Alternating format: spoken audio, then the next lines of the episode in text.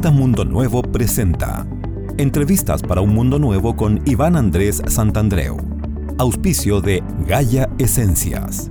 Todo en Flores de Bach y Escuela de Medicina Vibracional a través de su diplomado anual en terapia floral.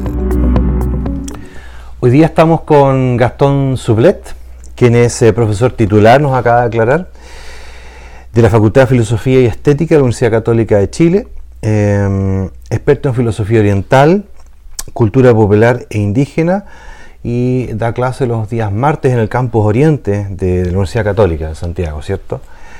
Muchas gracias por darnos este tiempo, muy, amable. Gracias por darme la oportunidad.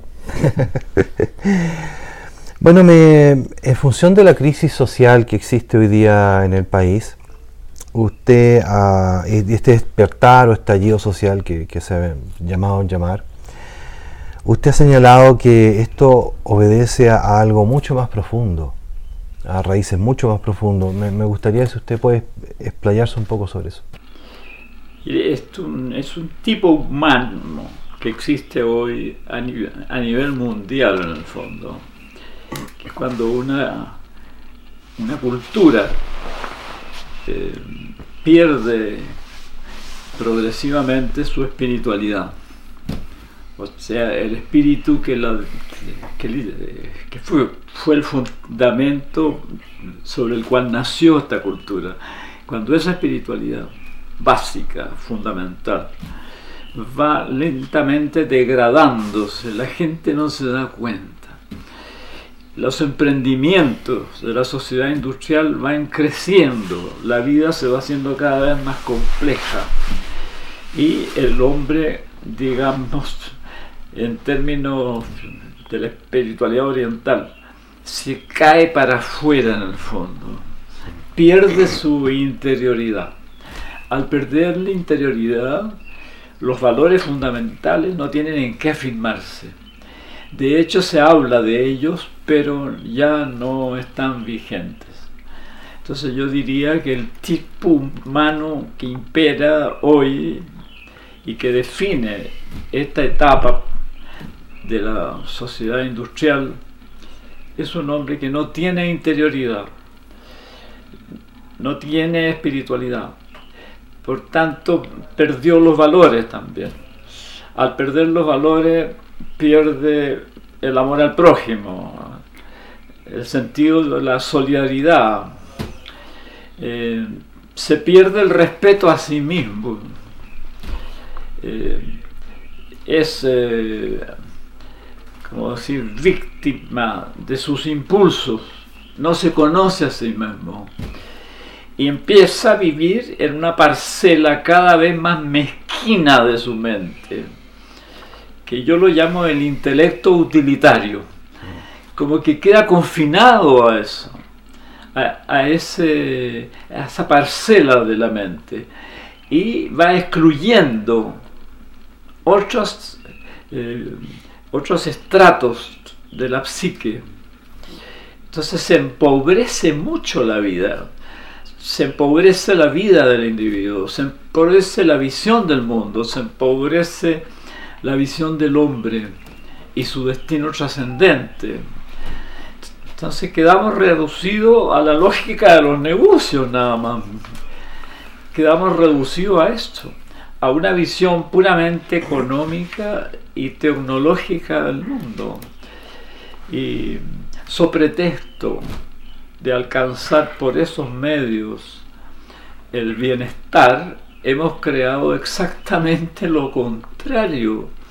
Si usted ve lo que es hoy día los barrios centrales de una, de una ciudad como Santiago, como cualquier gran ciudad, Buenos Aires, París, usted se va a dar cuenta que hemos creado en el fondo un infierno. Ya, ya no se puede respirar aire puro, no se toma agua pura, no se come nada que no tenga preservantes, que sean tóxicos.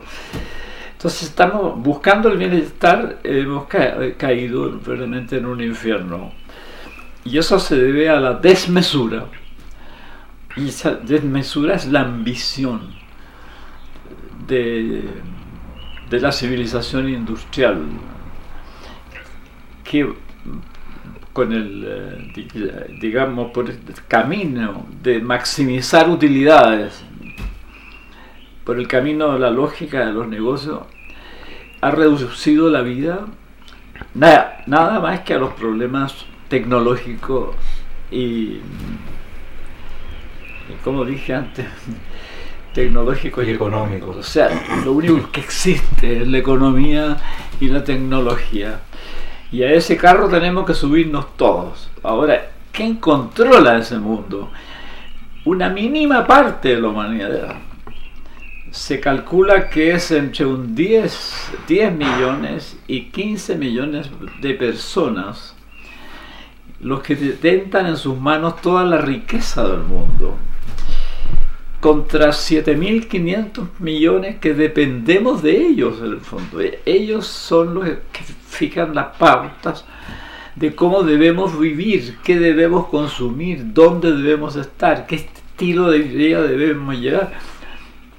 Y nosotros lo único que podemos hacer es pedirles un empleo, porque ellos nos pagan.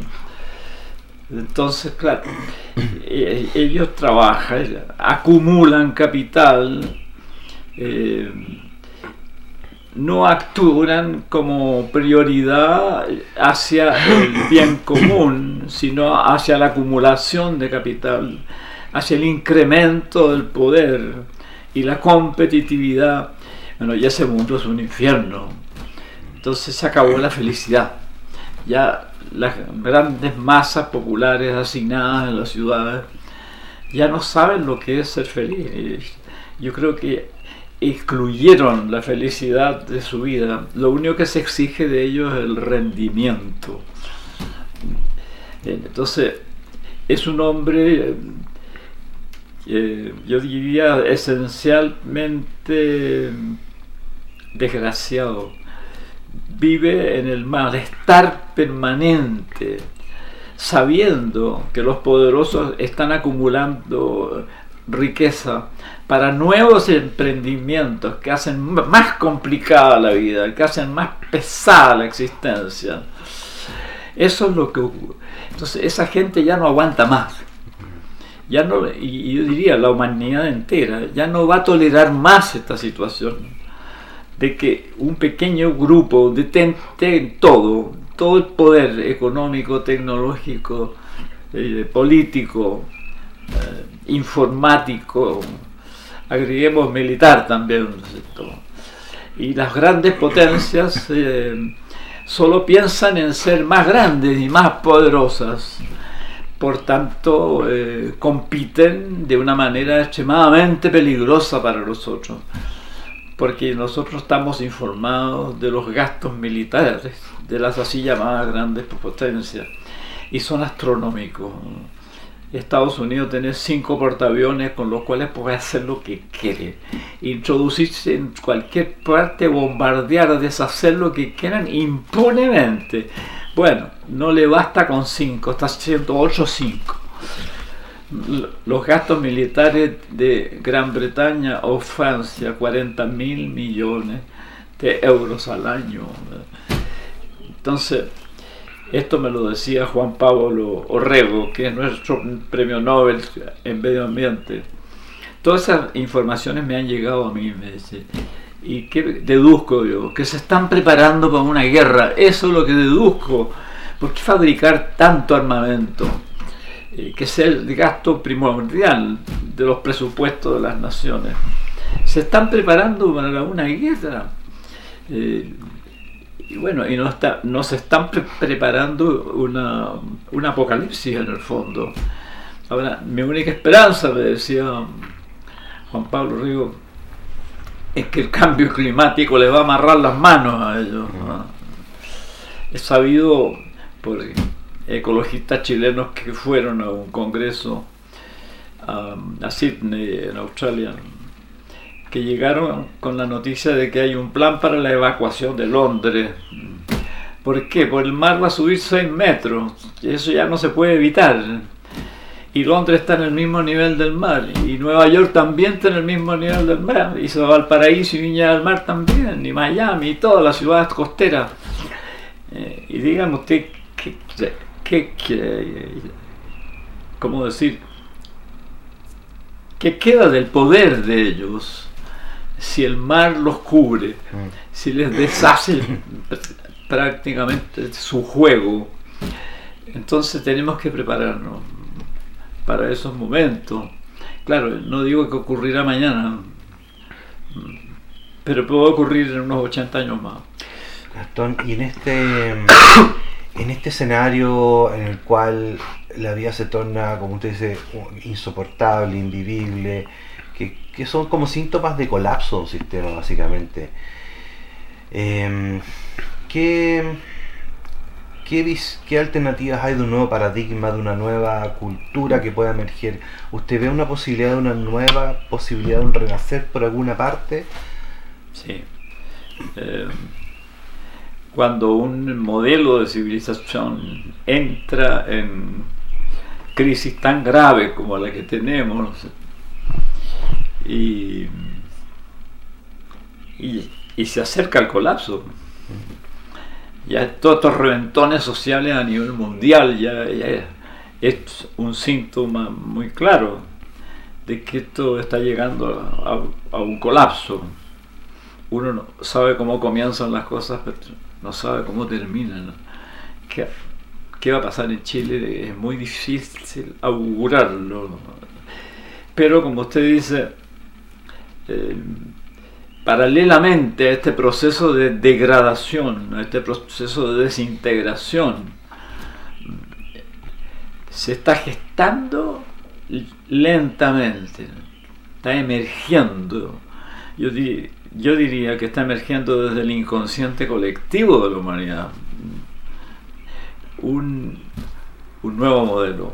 O sea, usted usó la palabra paradigma, bueno, modelo o paradigma, más o menos lo mismo. Por ejemplo, la expresión que se ha usado aquí en Chile últimamente, eh, nuevo pacto social, se aproxima a ese concepto. Los mismos que lo están usando no se dan cuenta del alcance de la expresión. Porque Rousseau decía que la, sociedad eh, se forma por un pacto que hace la gente. Eh, es una manera de decir, ¿no es cierto? Eh, yo creo que los que la están usando, esa expresión, no se dan cuenta de la verdadera extensión que tiene y se aproxima mucho a la idea que usted acaba de, usar, la, palabra paradigma, que significa modelo, arquetipo.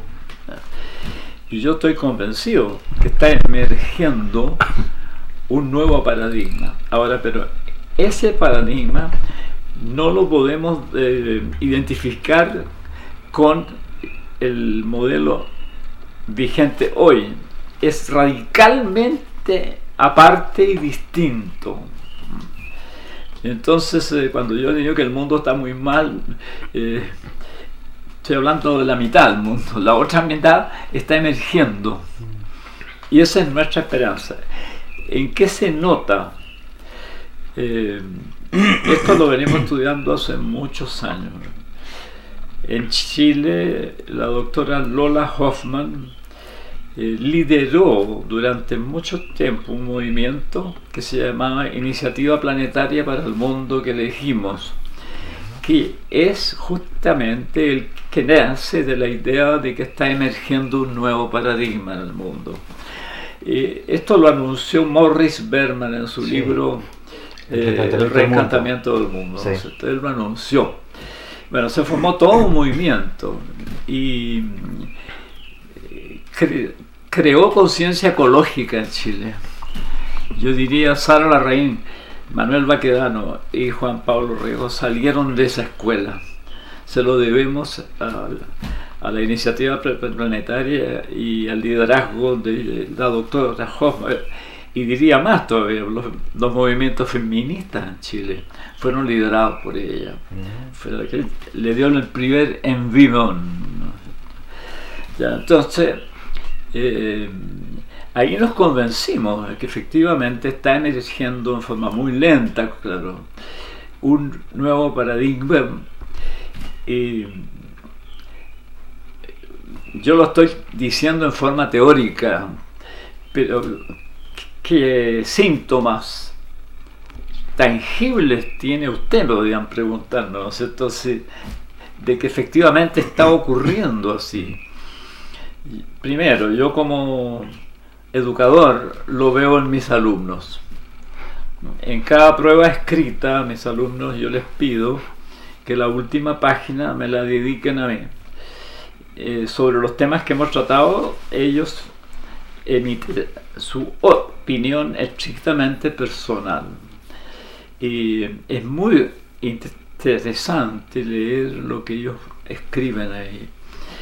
Y yo veo que hay consenso. Durante la dictadura todos estaban en desacuerdo. Aquí yo veo que hay consenso. No hay discriminación social, nada. Todos están de acuerdo de que esto no puede seguir y que se han perdido tales o cuales valores fundamentales y que hay que recuperarlos de, todas maneras. Y esos valores, ¿hacia dónde apuntan? Hacia una sociedad muy distinta a la que tenemos. Muy distinta. Eh, y ellos están viendo el cristianismo incluso de una manera distinta a cómo lo plantea la jerarquía de la iglesia la figura de Cristo está como reapareciendo eh, en, otro, en otra dimensión. O sea, yo puedo adherir a Cristo sin ser católico ni ser oficialmente cristiano. Y, eso es lo que yo siento de ellos. Están buscando una espiritualidad, están buscando una relación armónica consigo mismo y, y con su prójimo están buscando eh, conocerse a sí mismos, porque ellos sienten de que hemos perdido la identidad personal.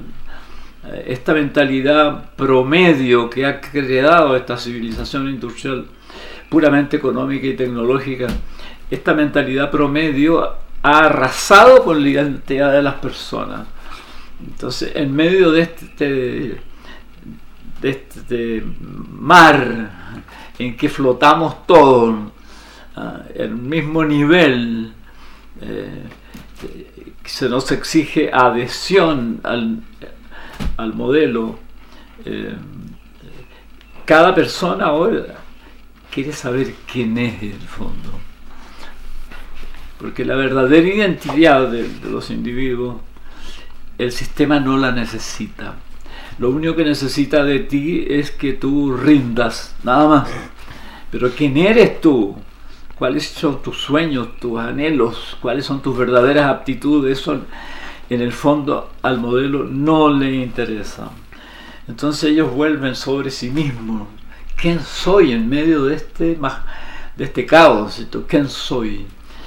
Entonces, este sería uno de los síntomas en que yo siento de que está emergiendo un nuevo paradigma. Y la otra sería lo que se llama la cultura alternativa. ¿A qué le llama cultura alternativa? La iniciativa planetaria para el mundo que elegimos era parte de un movimiento más vasto que se venía formando ya desde 1950, de mediados del siglo pasado.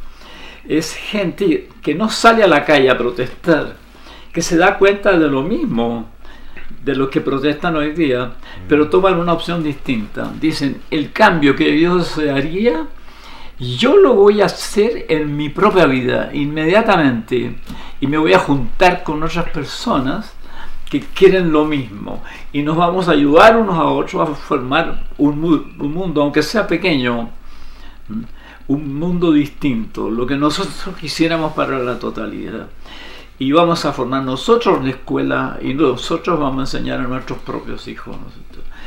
Y ese movimiento de cultura alternativa eh, está tomando una dimensión ya más grande que es digna de ser estudiada.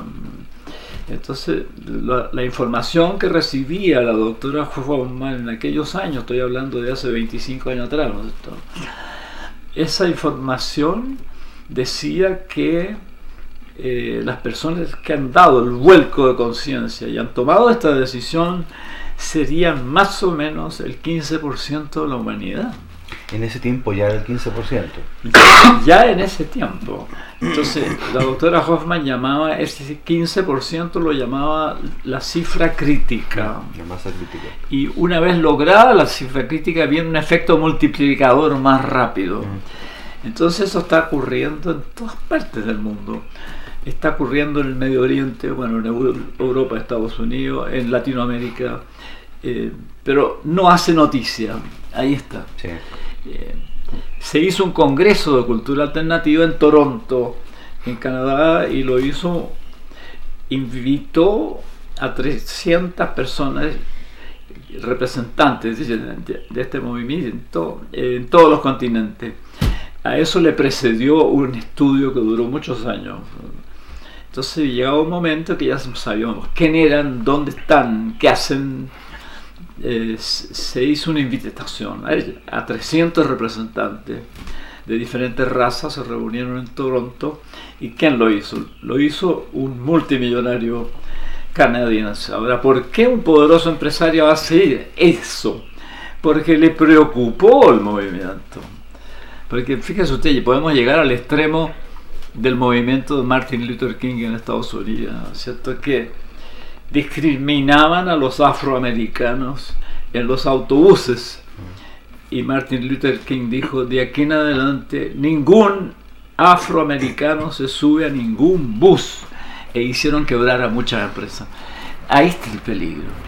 Por eso un multimillonario convocó a este congreso en Toronto y asistieron 300, 300 delegados y emitieron, como no se conocían, dijeron, hagamos una cosa. Primero creemos un eh, código de principios básicos y después un manifiesto. Redactémoslo entre nosotros. Y entre esos principios generales hay, hay tres que revelan el, el, desenganche total con el sistema actualmente imperante. Y el primero decía no lucrar. Ya, acaba todo. ¿no? lucrar, no tener metas precisas, o sea, se acabó la planificación.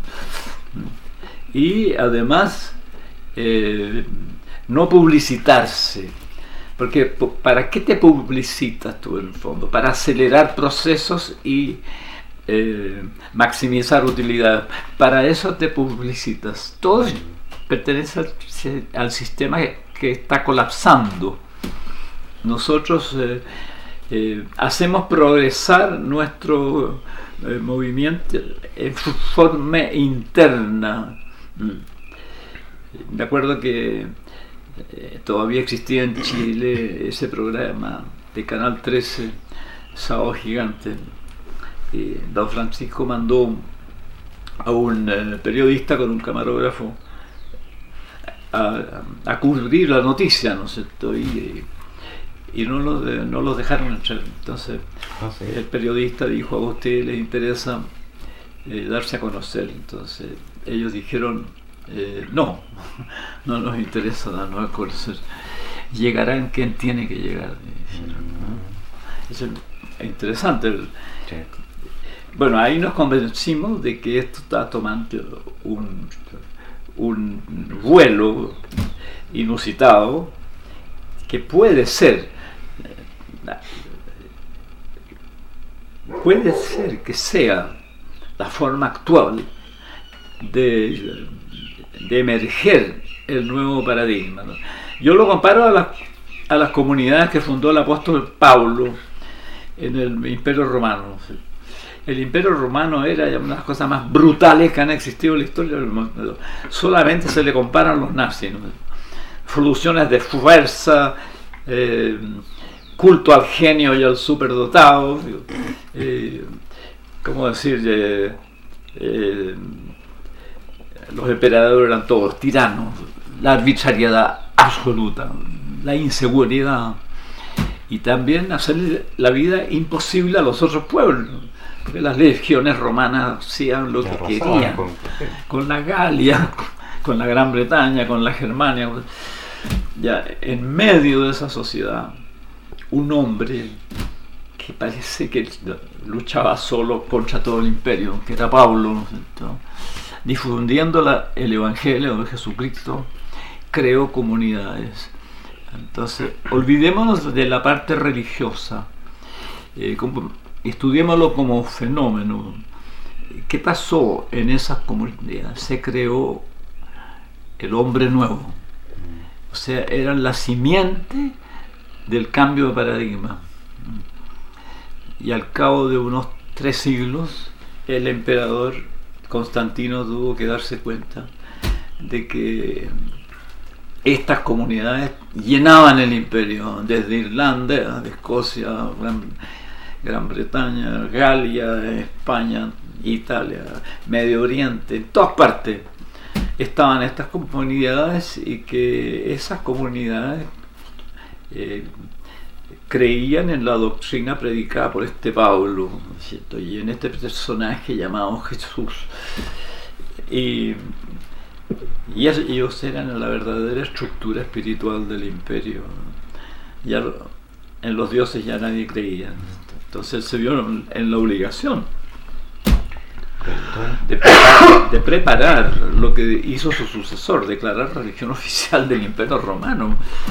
Entonces ahí viene la pregunta, ¿no? Eh, olvidémonos del Espíritu Santo, de la fe, de la iglesia, de la jerarquía, olvidémonos esto. Como fenómeno histórico, ¿qué significa? Se creó un nuevo paradigma que cubrió el mundo entero, en el fondo. Y ellos sin mucho esfuerzo. ¿Y usted cree, Gastón, que, de acuerdo a Arnold lo del retorno a la historia, podría repetirse un ciclo parecido con un nuevo paradigma, un nuevo emerger parecido? Eso es lo que yo estoy sospechando. Ah, mire. De que estos movimientos eh, de cultura alternativa en el mundo, que ya son como el 15% de la humanidad, es comparable de alguna manera a, lo que pasó con las comunidades que fundó Pablo.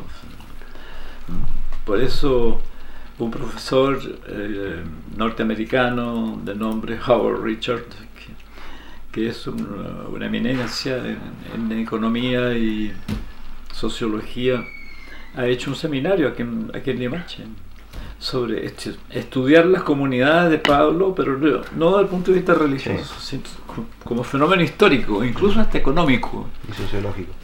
Eh, dice que eran comunidades, eran eh, cooperativas en el fondo, en que todos se ponía, eh, todos lo, lo compartían o sea, no, había diferencias de estatus económico. Y vivían en el mismo amor, el respeto, colaboración entre ellos, con la misma esperanza, con un mismo espíritu. Y eso era lo, lo contrario del tipo de hombre que había creado el Imperio Romano que era un hombre fuerte, prepotente, conquistador, siempre proclive a, rendirle culto al hombre genial y superdotado. Eh, entonces yo sospecho, no estoy seguro, pero sospecho. que este movimiento de cultura alternativa, que tiene como una vía, vía interna por el momento, un desarrollo como interno, eh, como que está en el vientre de la madre todavía. ¿Mm? Y debe permanecer todavía mucho tiempo en ese vientre. Ahora yo creo en las protestas masivas también, por supuesto que creo.